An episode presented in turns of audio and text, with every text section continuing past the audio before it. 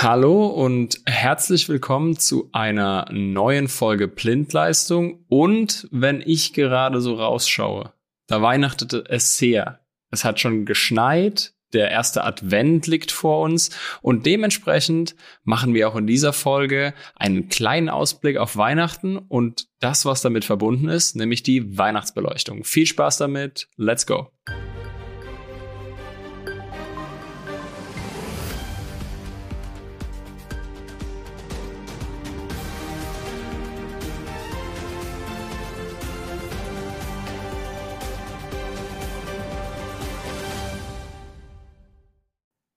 Heute habe ich den Florian bei mir. Hi Florian, schön, dass du da bist. Hallo zusammen, hi Steven. Und wir sprechen einfach mal um die Weihnachtsbeleuchtung, weil ich glaube, so wenn ich jetzt aus dem Fenster schaue, da ist schon einiges, was da hängt. Und ich glaube, da können wir unseren Zuhörern und Zuhörerinnen definitiv den einen oder anderen Tipp geben, wenn man das zu Hause selbst benutzt oder eventuell Kunden hat, die man in dem Fall beraten kann. Ich glaube, ich fange einfach mal ganz einfach an, weil ich habe mal einen ganz einfachen Tipp und das ist LED-Lampen. Also ähm, das dürfte größtenteils einfach schon ich will jetzt nicht sagen Standard sein, aber glaube ich schon in der, in der, in der breiten Mehrheit verbreitet sein, dass es natürlich deutlich sinnvoller ist, mit LED-Lampen ähm, zu arbeiten und nicht mit Glühbirnen, weil eben LEDs das deutlich sparsamere Leuchtmittel sind. Also da brauchen wir uns nichts vorzumachen. Und ich glaube, äh, mal so eine, eine Hausnummer, ähm, ist es fünfmal weniger verbrauchen die Energie als jetzt eine normale Glühlampe. Also vielleicht schon mal vorab als, als Tipp, achtet darauf, LED-Lampen zu nutzen. Und somit gebe ich zu dir über Florian. Was hast du als Tipps äh, mitgebracht? Ich glaube, wir, wir beschränken uns da mal auf fünf, sechs an der Stelle. Ähm, hau doch mal den ersten raus. Ja, klar. Ich bin, ähm, als ich hier gestern bei mir durch den Ort gelaufen bin, spazieren, da sehe ich, ich im Garten schon die ersten aufblasbaren Schneemänner, die da durch die Gegend flattern und vor sich hin zittern. Also die Zeit ist definitiv gekommen, jetzt zum ersten Advent. Und äh, wenn ihr dann draußen unterwegs seid und eure Kunden äh, besucht oder überhaupt äh, auch Aufträge vor Ort habt, dann nimmt die Chance doch mit ähm, und, und, und äh, gibt nochmal eine kurze Beratung ab. Ähm, äh, das Ganze kostenlos, einfach aus Thema Kundenbindung. Und wir haben uns Gedanken gemacht, was kann man da alles machen? Und Steven hat natürlich sofort das erste angesprochen, LED. Also die Lichterkette oder die Außenbeleuchtung von Oma aus dem Keller oder vom Dachboden sollte man vielleicht überlegen, muss es die dieses Jahr noch sein? Oder lege ich mir doch eine neue zu? Und ähm, unabhängig, ob jetzt dann doch die von der Oma genommen wird oder die eigene, ähm, werden Beleuchtungen oder auch im Haus, außerhalb des Hauses, was auch immer, meistens mit Verlängerungsleitungen oder Mehrfachsteckdosen angeschlossen, Steven. Und hier der aller, allererste Tipp, wenn ihr eh vor Ort seid und die Anlage des Kunden schon installiert ist, guckt doch mal drauf oder aber gebt den Hinweis, dass bei Verlängerungsleitungen oder Mehrfachsteckdosen nicht immer heißt, die tun es ja noch, wenn sie funktionieren, sondern wenn sie aufgewickelt waren und Quetschungen erlitten haben, wenn auf jeden Fall, wenn irgendeine Isolation beschädigt ist, bitte entsorgen, neue kaufen, nicht weiter benutzen, nicht mit Isolierband oder was man nicht alles sieht, äh, zusammenschustern und sagen, die tut ja noch. Das ist so das aller, allererste, auf das es ankommt. Und damit das eben nicht passiert und, und, und vermieden wird, sind natürlich Quetschungen zu vermeiden, Steven. Das heißt, wenn ich jetzt im Flur keine Steckdose habe und möchte aus dem Wohnzimmer eine Verlängerungsleitung hinlegen, aber im Winter ist es immer so schön kalt, deswegen muss ich Türen zumachen. Quetschungen von Leitungen durch geschlossene Türen, durch verschobene Kommoden, durch äh, ja, ich lege eine Leitung in den Schrank rein, weil da habe ich so eine schöne Vitrine, aber da ist kein Strom drin, aber ich mache die Tür wieder zu das führt alles dazu, dass die Isolation beschädigt wird und über kurz oder lang kann das zu einem Kabel Kabelbrand führen. Also bitte nicht an der falschen Stelle hier sparen. Lieber eine Mehrfachsteckdose neu kaufen. Die kostet auch gar nicht so viel Geld, bevor wir dann am Ende das ganze Haus in Brand stecken. So ist es. Du hast, ich habe mich, also für unsere Zuhörerinnen und Zuhörer, ich habe mich gerade gemeldet, das hast du, das, das seht ihr natürlich nicht, aber bei dem Stichwort Indoor-Outdoor habe ich auch noch einen kleinen Tipp. Auf den Lichterketten etc. steht manchmal so ein kleines Symbol drauf. Was heißt manchmal? Immer. Ein kleines Symbol drauf, ähm, mit, also ein Haussymbol, was dadurch impliziert, dass es im Haus eingesetzt werden sollte. Also achtet bitte auch darauf, welche Lichterketten oder welche äh, ja, Verzierungen etc. indoor only sind oder auch outdoor angewendet werden können. Also da auch nochmal ähm, kalte Temperaturen, Nässe etc., was wir jetzt alles im Monat Dezember haben werden, ähm, drauf achten, indoor oder outdoor. Ja, super wichtiger Punkt, stimmt, habe ich gar nicht drüber nachgedacht. War irgendwie schon so klar, aber ich meine, äh, für euch wird es auch klar sein, wenn ihr draußen seid. Aber da vielleicht nochmal mit einem wachen Auge beim Kunden in der Anwendung äh, rumgehen.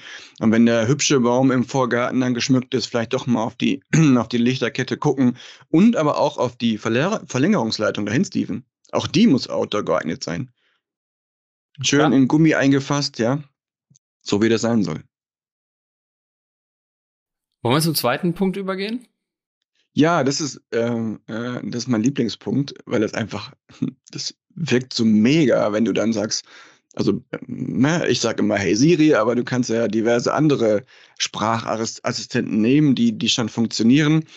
Ähm, also entweder du hast einen Sprachassistenten bereits zu Hause oder du hast eine Gebäudeautomatisierungsanlage zu Hause, eine Free-at-Home-Anlage, wie auch immer. Auf jeden Fall, wenn du sagst, Lieber Assistent, schalte bitte den Weihnachtsbaum an oder schalte die Weihnachtsbeleuchtung an. Ähm, das kommt immer ganz cool. Ähm, kannst du dann auch machen, wenn du schon auf der Couch liegst und denkst, ach, jetzt wäre aber schön, wenn hier diese nette Beleuchtung an ist. Ähm, auf der einen Seite, auf der anderen Seite kannst du darüber auch ohne Sprachbefehl durch eine einfache Programmierung im Apple HomeKit oder äh, wo auch immer schon voreingestellte Zeiten eingeben. Also immer, wenn ich nach Hause komme aus dem Büro um, um 18 Uhr oder so, dann soll schon um, um halb sechs die Weihnachtsbeleuchtung angehen, dass ich von außen sehe, ach, wie schön sind die Fenster geschmückt oder ähnliches. Und wenn ich weiß, ich gehe um, weiß nicht, 22 ins Bett, dann soll auch um 22 Uhr sollen die Lampen ausgehen, weil die müssen ja nicht an sein. Erstens nicht in dem Zimmer, wo ich drin schlafe und zweitens auch nicht in den anderen, weil kostet einfach alles Energie. Ich habe, glaube ich, eine sehr, sehr gute Überleitung. Ähm und was ist denn, wenn ich das gewerblich nutze? Was gibt's denn da noch für Optionen, wenn ich vielleicht nicht mit äh, dem HomeKit oder der Alexa unterwegs bin? Naja, dann könnte ich jetzt sagen, komm, installiere eine Free-at-Home-Anlage. Oder aber ähm, in einigen Gewerbeanlagen wirst du sicherlich schon drin haben und wenn nicht, ist es auch relativ äh, einfach nachzurüsten, eine Zeitschaltuhr. Genau. Eine Zeitschaltuhr installieren auf die Hutschiene in den, in den äh, Verteiler rein äh, für die, für die Steckdosen. Meistens hast du ja Steckdosen am Fensterbereich oder im Outdoor-Bereich, die äh, für sowas dann im Winter genutzt werden. Ganz einfach darüber programmieren. Und äh, wenn wir schon im Gewerbebereich sind, Steven, habe ich noch einen ganz anderen Punkt.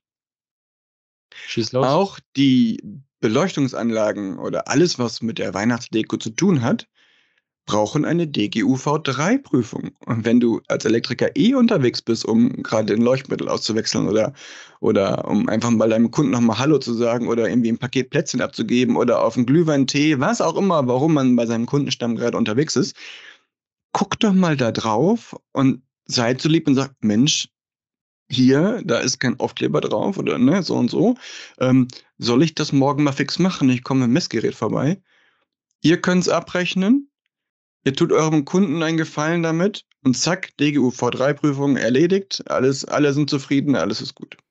Und gerade im Hinblick auf die Kundenbindung, die du ganz am Anfang von der Folge genannt hast, ist es, glaube ich, also einfach nur ein waches Auge, kurz mal links und rechts schauen und äh, super easy machbar. Genau, genau. Ja, mein, äh, mein letzter Punkt, ähm, das ist so ein tricky Ding, da wäre ich auch nicht so schnell drauf gekommen. Da hat ein Kollege äh, mir den Hinweis gegeben. Ähm, nicht zwangsweise wegen der Weihnachtsbeleuchtung, sondern aus einem anderen Grund, aber auch das kann mit der Weihnachtsbeleuchtung zu tun haben.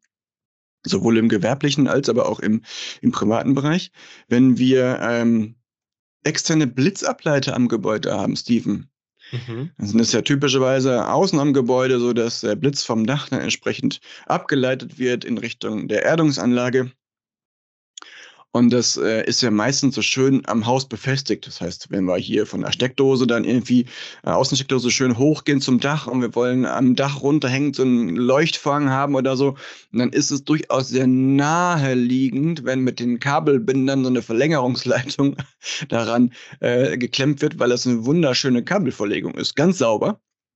Und die wenigsten Leute vor allem keine Endkunden, die das ja gar nicht einschätzen können, denken darüber nach, dass wenn im Fall der Fälle der Blitzableiter seinen Job tut, nämlich einen Blitz, der eingeschlagen ist, entsprechend gegen Erde dann abzuleiten, dann induzieren wir das über diese parallel geführte Leitung in das Haus rein. Und im schlimmsten Fall haben wir hier keinen Typ 3 oder Typ 2 Ableiter, der dann meinen Fernseher, meine Gebäudeautomatisierungsanlage, meine Stereoanlage oder was auch immer schützt. Und dann haben wir ein, eine hohe Überspannung, die von einer anderen Seite ins Gebäude reinkommt, als von der, wo es eigentlich dafür, darüber, dafür geschützt ist. Also da hast du auch schon das Worst-Case-Szenario äh, definitiv ausgemalt. Ich würde gerne noch mal die Punkte zusammenfassen. Also ich hatte zwei kleine Tipps, Lifehacks da schon mal genannt. Ähm, LEDs nutzen anstatt äh, Omas Glühbirnen und auf der anderen Seite schaut drauf äh, Outdoor oder Indoor. Und Florian, noch mal deine Bühne. Fass bitte noch mal kurz die fünf Punkte schnell zusammen. Ja, das Thema Quetschung von Leitungen und überhaupt Leitungswege, gucken, ob die Verlängerungsleitung oder die Mehrfachsteckdose noch in, in, in Funktion sind und gut sind, die Isolierung vor allen Dingen noch funktioniert das Thema der Sprachsteuerung, die ich nutzen kann, um entsprechend meine Beleuchtung ein- oder auszuschalten in, dem, in der Zeit, in der ich sie brauche.